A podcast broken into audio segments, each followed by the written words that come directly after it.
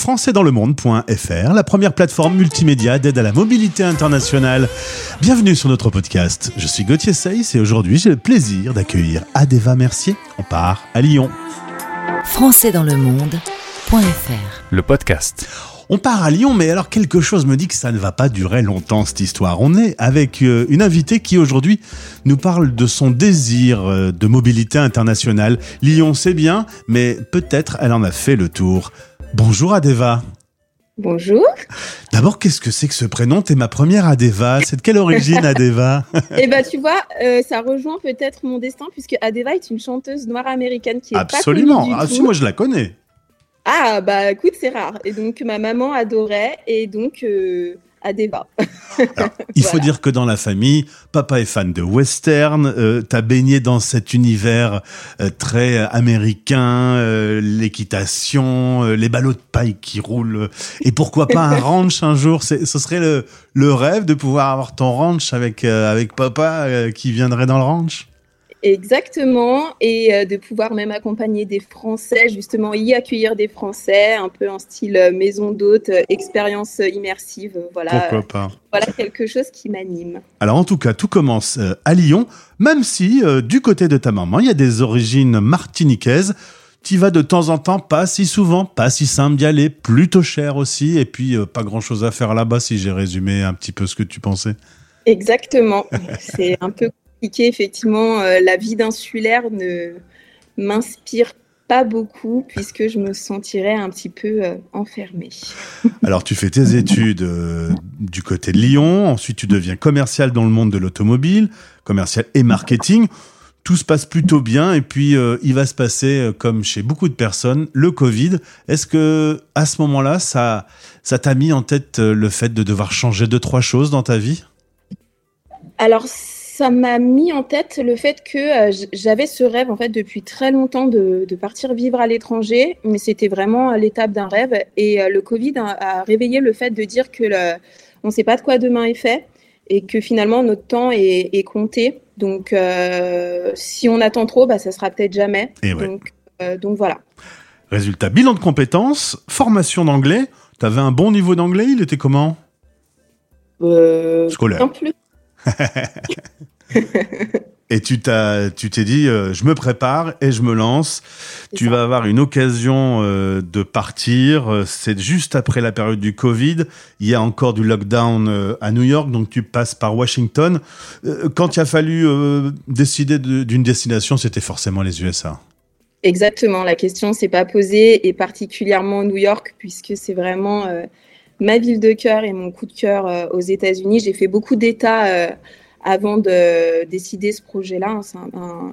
J'ai plutôt bien exploré, on va dire, le continent américain. Et vraiment, New York, c'était un endroit où je me sentais euh, bien et euh, j'avais envie d'évoluer dans cette ville qui me fait, qui me fait rêver. Alors, euh, Lyon est une des grandes villes françaises. Quand euh, toutefois on arrive à New York, c'est quand même une autre dimension. Est-ce que tu te souviens de tes premiers jours, tes premières semaines? Tu t'es senti à l'aise ou tu as eu des bugs? Et bah étonnamment, très à l'aise. Euh, et c'est en fait le sentiment que j'ai eu la première fois que je, suis, arrivée à New York, même en tant que euh, touriste. Euh, parce que je trouve que c'est très facile de s'y retrouver. Et même si on s'y retrouve pas, et ben, on peut s'adresser à n'importe qui pour trouver son chemin, savoir où aller. Et je trouve que oui, c'est une ville qui est grande et en même temps, je trouve qu'on a facilement euh, des repères. Euh, on s'y sent. euh, Enfin, moi, en tout cas, je m'y suis sentie chez moi très rapidement. T'avais des gens qui étaient là-bas sur place pour t'accueillir? Est-ce que tu t'es rapproché de, de communautés françaises sur place? Alors, pas du tout. Euh, quand je suis arrivée, je connaissais vraiment personne. Euh, et effectivement, une fois arrivée sur place, euh, j'ai mis en lien bah, justement la communauté lyonnaise de, de New York, qui est quand même assez présente, euh, plus tout un tas de groupes euh, qui, euh, qui sont sur les différents réseaux. Donc, ça m'a permis de rencontrer euh, bah, des personnes qui sont devenues mes amis là-bas. Mais j'ai aussi beaucoup développé un réseau puisque c'est ce que je venais chercher euh, à travers cette expérience euh, de rencontrer des gens de d'autres pays et d'autres cultures, et donc euh, de pratiquer mon anglais, parce que si je reste qu'avec les Français, je ne parle que français. Comment tu as pu avoir ton visa? Ça a été un peu rock'n'roll. C'est ça, exactement. Euh, donc pour le deuxième visa, du coup, il a fallu passer par la Colombie, puisque euh, l'ambassade des États-Unis en France était fermée à cette période-là et que je ne voulais pas attendre.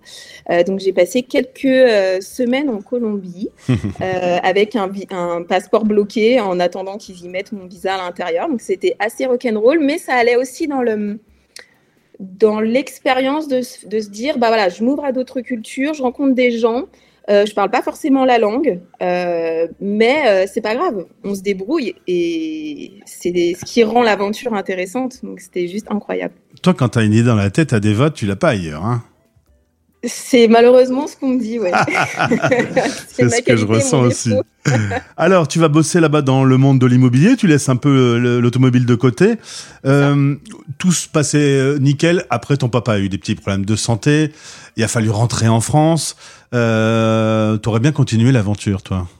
Exactement. Je suis restée un peu sur euh, un goût de non euh, non achevé. Enfin mmh. voilà, je suis rentrée en plus assez vite, euh, donc euh, pas eu le temps vraiment de réaliser. Et ouais, ça a été assez dur le retour, puisque choc des cultures dans mon propre pays, clairement. j'ai eu du mal les premiers temps avec euh, j'ai pris très vite l'habitude de rentrer dans les commerces, que les gens vous sourient, qu'on vous dise bonjour, etc. Ah et pour moi, ça a été, hein, ça a été plus dur. ouais, c'est ça. Et j'avais oublié. Et, euh, et ça, ça a été le plus dur. Euh, c'est vrai de très rapidement engager une conversation. Voilà, tout le monde était plus fermé. Euh, mais bon, euh, voilà, il y a d'autres points positifs en France et les Français sont, sont, géniaux pour plein de choses. Mais en tout cas, sur ce côté-là, New York m'a beaucoup manqué. Euh, et donc, euh, elle est toujours restée dans un coin de mon cœur et de ma tête avec pour projet effectivement de revenir plus tard. Tu dis revenir, hein, euh, c'est bien que ta maison c'est là-bas et que tu vas y retourner. T'as remarqué quand même le petit lapsus. Euh, T'as perdu ton visa. Il faut savoir que quand on a un visa américain, si on n'est pas sur le sol américain 30 jours, il est perdu, c'est ça? Alors sur ce type de visa là, effectivement, oui, au bout d'un moment, il est, il est révoqué, malheureusement. Alors tu fais tout ce qu'il faut aujourd'hui. Tu as repris tes études euh, dans une école internationale. Euh, l'objectif, c'est les USA, on a bien compris. Euh, parce que tu t'es senti bien là-bas. Tu aimes la dynamique positive, le fait de... Bah, un peu l'American Dream. tu sens que tout est possible, alors qu'en France, on t'a peut-être mis dans des boîtes? Alors effectivement, euh, c'est pas plus facile aux États-Unis qu'en France. Au contraire, je pense que euh, c'est enfin, vraiment opposé en termes de culture. Euh, mais je pense que, alors il n'y a pas de filet de sécurité aux États-Unis, en tout cas beaucoup moins euh, qu'en France. Mais en revanche, quand en France on me pointe du doigt les limites, c'est-à-dire quand la première fois j'ai dit je veux partir aux États-Unis, on m'a dit mais euh, je ne comprends pas et en plus qu'est-ce que tu vas faire là-bas? À l'inverse, quand j'ai parlé de mes projets avec des connaissances ou des amis aux États-Unis, ils m'ont dit bah qu'est-ce que tu attends en fait pour te lancer? Euh, Qu'est-ce qu'il te faut de plus? C'est just do it quoi. C'est c'est vraiment cet esprit-là quoi. C'est ça, exactement. Et c'est ce qui me, c'est ce qui me plaît beaucoup, ce, ce dynamisme et ce, ce, cette positivité. Alors parfois qu'on va peut-être considérer à outrance, mais en tout cas moi, par rapport à mon caractère, c'est vrai que je mesure souvent le le pour et le contre. Euh, et il y a toujours un peu, voilà, j'essaye toujours de rester raisonnable. Et c'est vrai que quand je suis aux États-Unis, bah, j'ai l'impression que je, me pose moins de questions, je tente. Ça marche, ça marche, ça marche pas, et ben c'est pas grave, c'est que c'était pas pour moi et on fera différemment.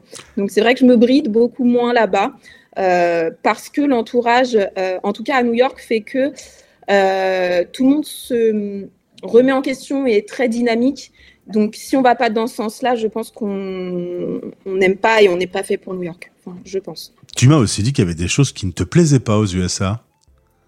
Oui.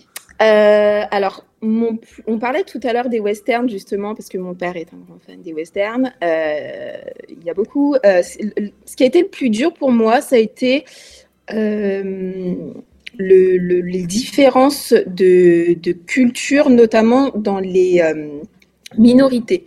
Et en fait, je vous disais qu'avant de choisir New York, j'avais quand même pas mal voyagé. J'ai fait aussi pas mal de réserves indiennes.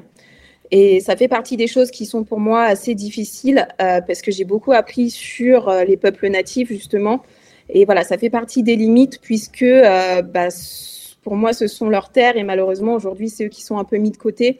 Enfin voilà, il y a pas mal de, points dans les États-Unis. Euh, même si les gens en veulent et travaillent beaucoup, bah, ça ne veut pas dire qu'ils ont aussi forcément un logement, contrairement à ce qu'on voit en France. Euh, voilà, c'est toute cette partie-là qui est quand même euh, assez dure. Plus rude. Mmh. ouais, exactement. C'est le marche ou crève, c'est clairement les États-Unis. Et il y a pourtant des gens qui se lèvent tous les matins et qui n'arrivent pas à en vivre. Et ça, pour moi, c'est vraiment des fois difficile à accepter en tant que française. Voilà. Adeva, que l'on va suivre donc, puisque si je comprends bien, une fois que les études ont bien avancé, que le visa s'est réglé, euh, tu seras dans l'avion et, direction New York. Un jour, j'irai à New York avec toi, quoi. Exactement. Euh, alors, New York et ou la Floride en plus, euh, puisqu'on est un peu sur la même dynamique. Aujourd'hui, c'est une, ville aussi, enfin une région qui est très, qui est très dynamique, avec beaucoup de multicultures et beaucoup d'expatriés. Et donc, par rapport à mon projet professionnel, et eh ben, ça colle parfaitement. Eh bien, Adeva, il y a deux podcasts que tu dois écouter. Un podcast que l'on a produit qui s'appelle Vivre à New York et un autre qui s'appelle Vivre à Miami. Comme ça, tu feras ton choix. Parfait. Merci beaucoup d'avoir témoigné. Et puis, euh, début de l'aventure, ça veut donc dire qu'avec toi, on va faire un fil rouge. Une fois que tu es sur place, tu m'appelles et on recommence. Eh ben, avec grand plaisir. Merci en tout cas de m'avoir reçu aujourd'hui. Et puis, bah, à bientôt. françaisdanslemonde.fr bah super